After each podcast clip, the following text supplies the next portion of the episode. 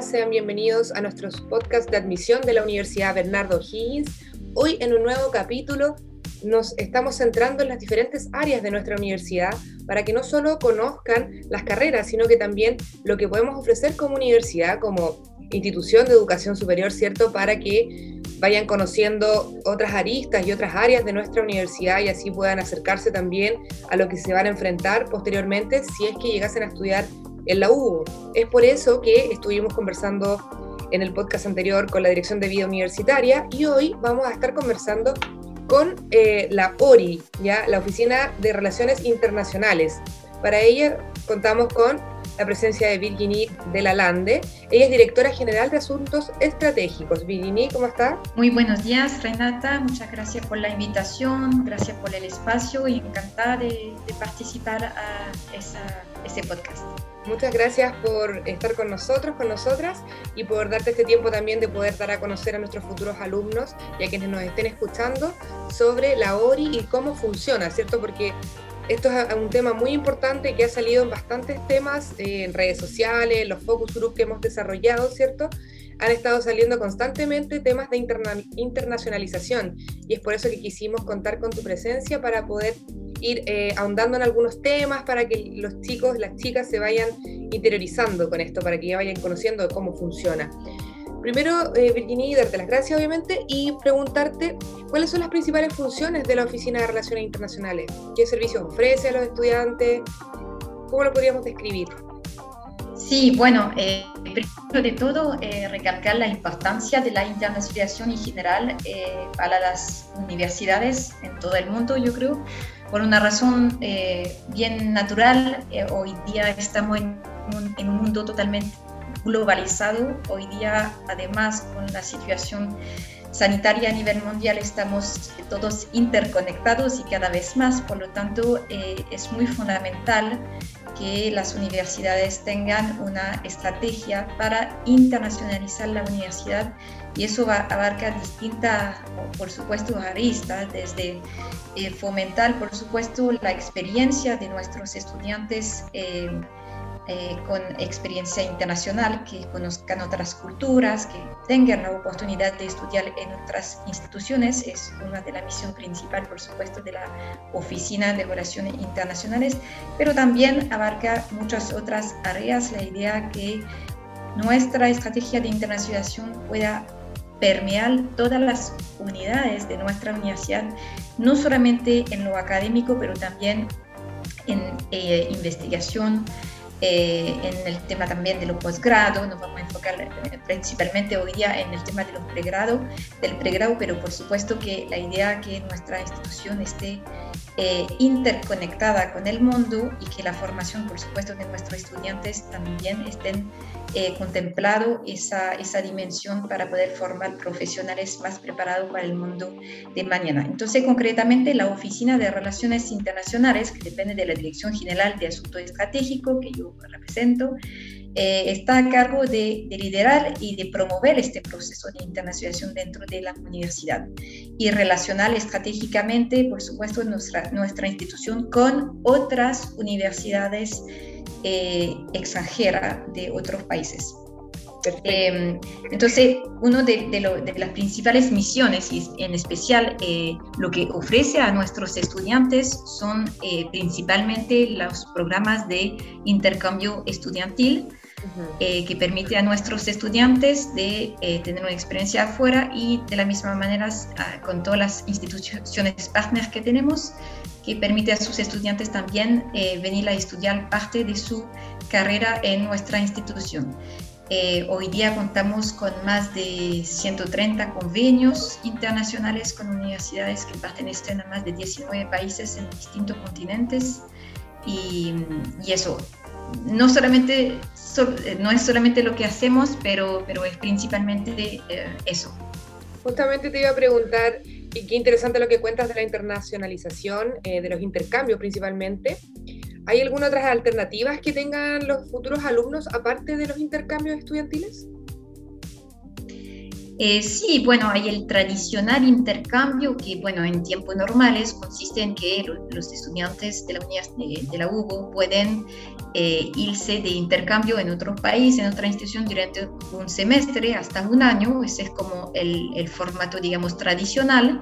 Hoy en día, como todas las instituciones eh, de educación superior del mundo, nos hemos adaptado a, esa situación de pandemia y transitamos, por supuesto, a un formato de movilidad virtual que consiste en, en estudiar virtualmente en otras universidades partner.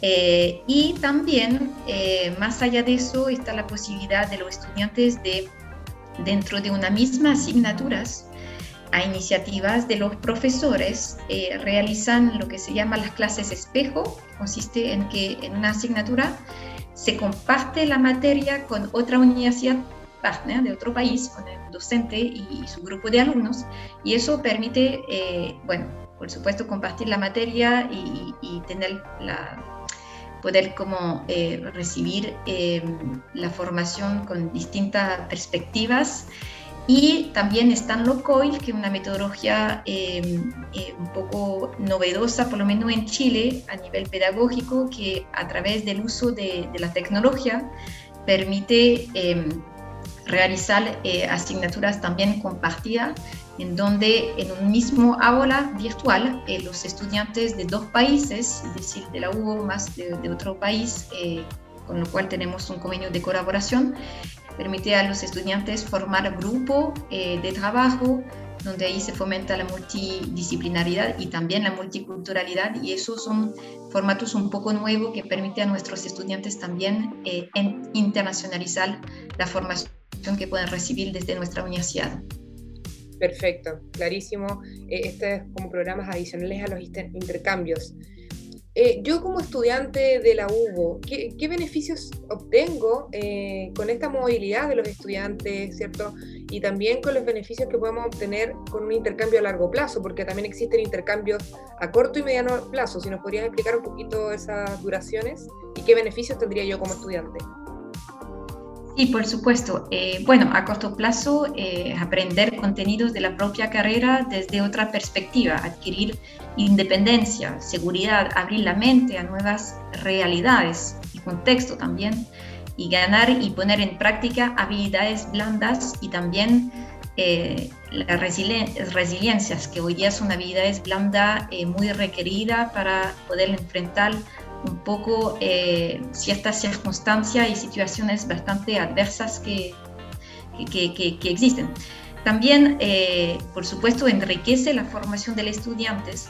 Nosotros, bueno, eh, este programa de movilidad internacional está alineado con nuestro modelo educativo que busca fortalecer las competencias globales de nuestros estudiantes.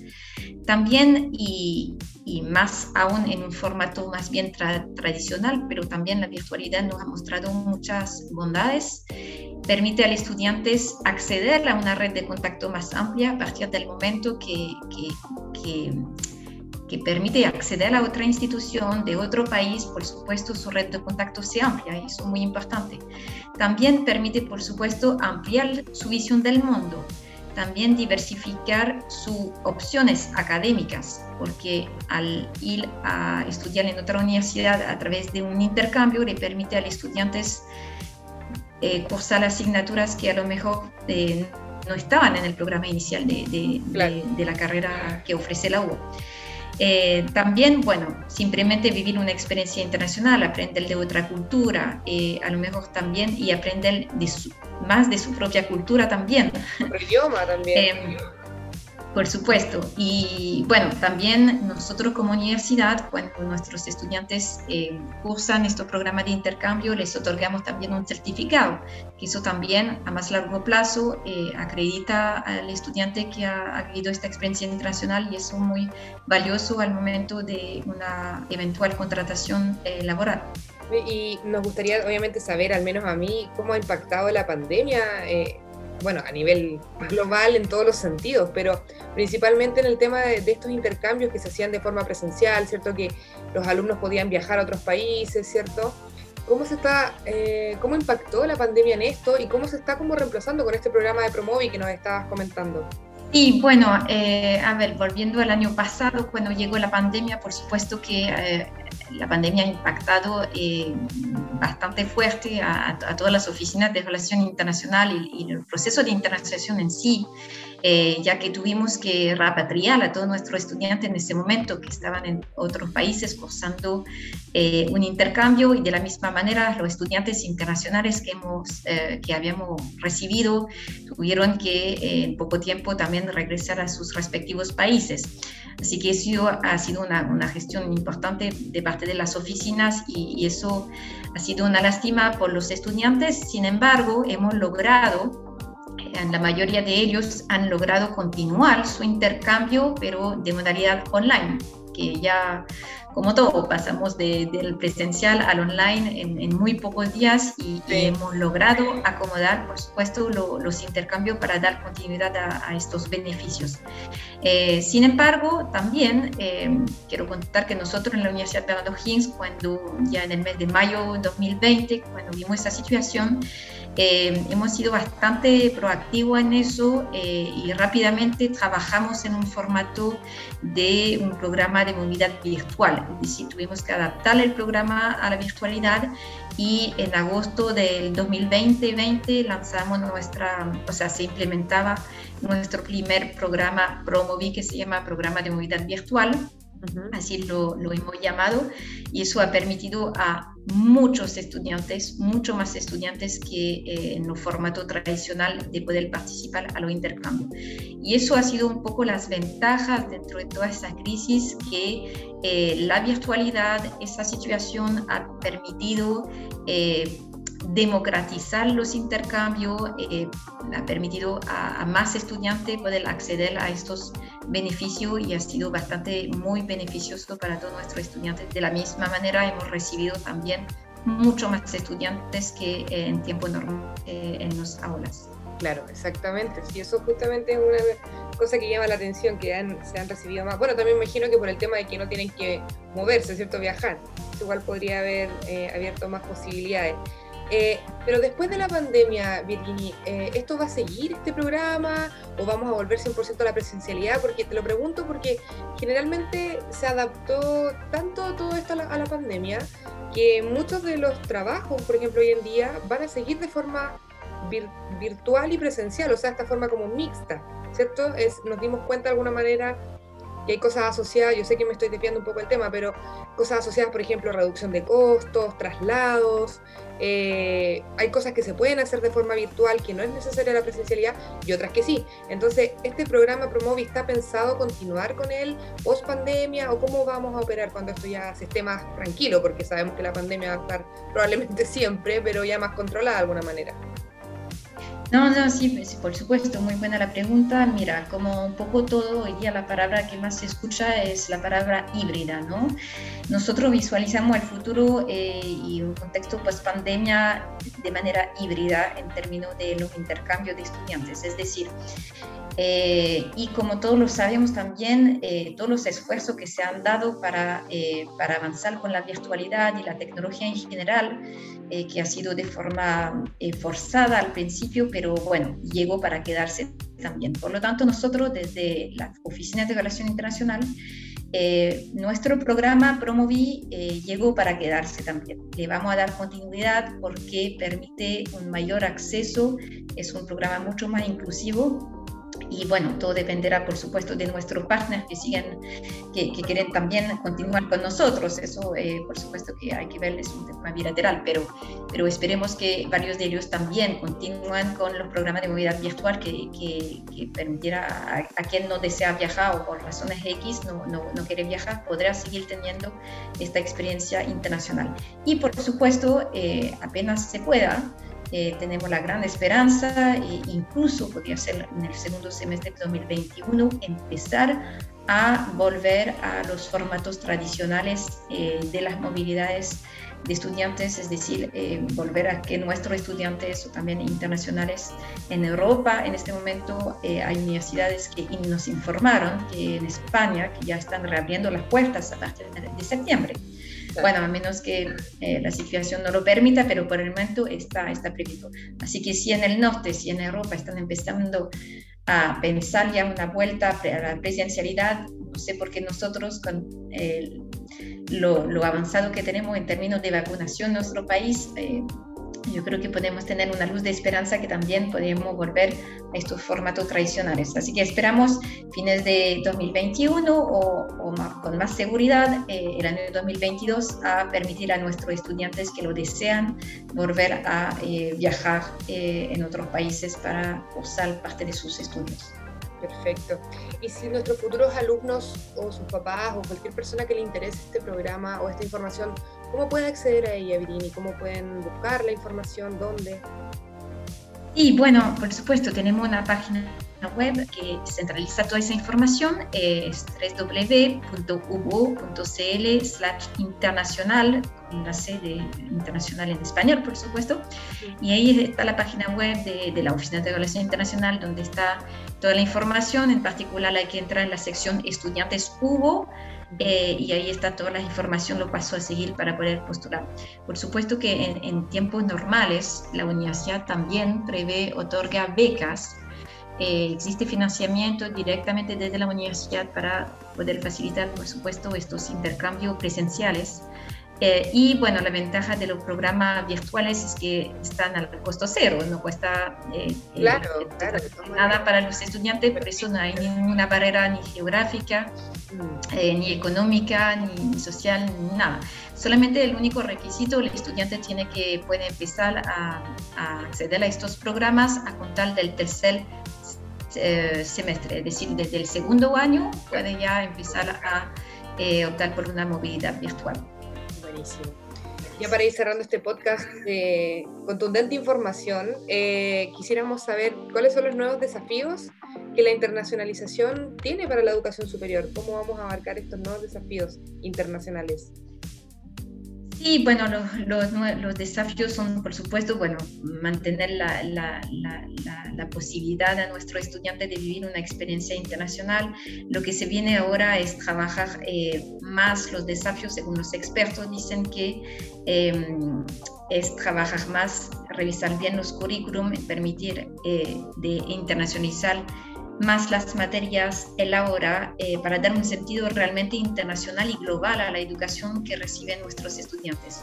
También los currículos y los planes de estudio deben ser creados y reformados con una mentalidad internacional y para eso, y sobre todo en estos eh, tiempos, aprovechando el desarrollo de las TIC para, para permitir eso.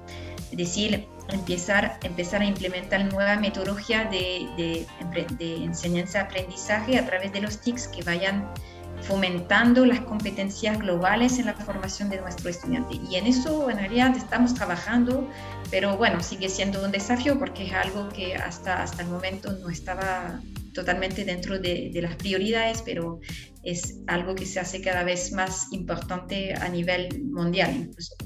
Efectivamente. Bueno, eh, agradecemos a Vitini por estar con nosotros hoy, eh, por entregar esta información sobre la Oficina de Relaciones Internacionales. Los invitamos a todos quienes estén interesados en recibir más información, que lo hagan a través de nuestros canales de difusión.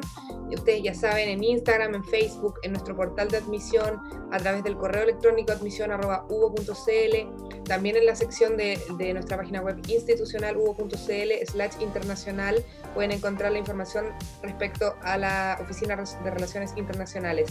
Nuevamente, Virginie, muchas gracias por estar con nosotros y con nosotras. Y los dejamos invitados, obviamente, que sigan escuchando nuestros podcasts de admisión. Motivarlos a todos a que se metan a investigar y eh, quienes estén interesados en desarrollar este tipo de experiencias internacionales se acerquen a nosotros y nos hagan todas las preguntas que necesiten. Así que gracias a todos por escucharnos y por estar nuevamente escuchando nuestros podcasts de admisión. Que estén muy bien y nos vemos en un próximo capítulo. Chao, chao. Muchas gracias. Thank you.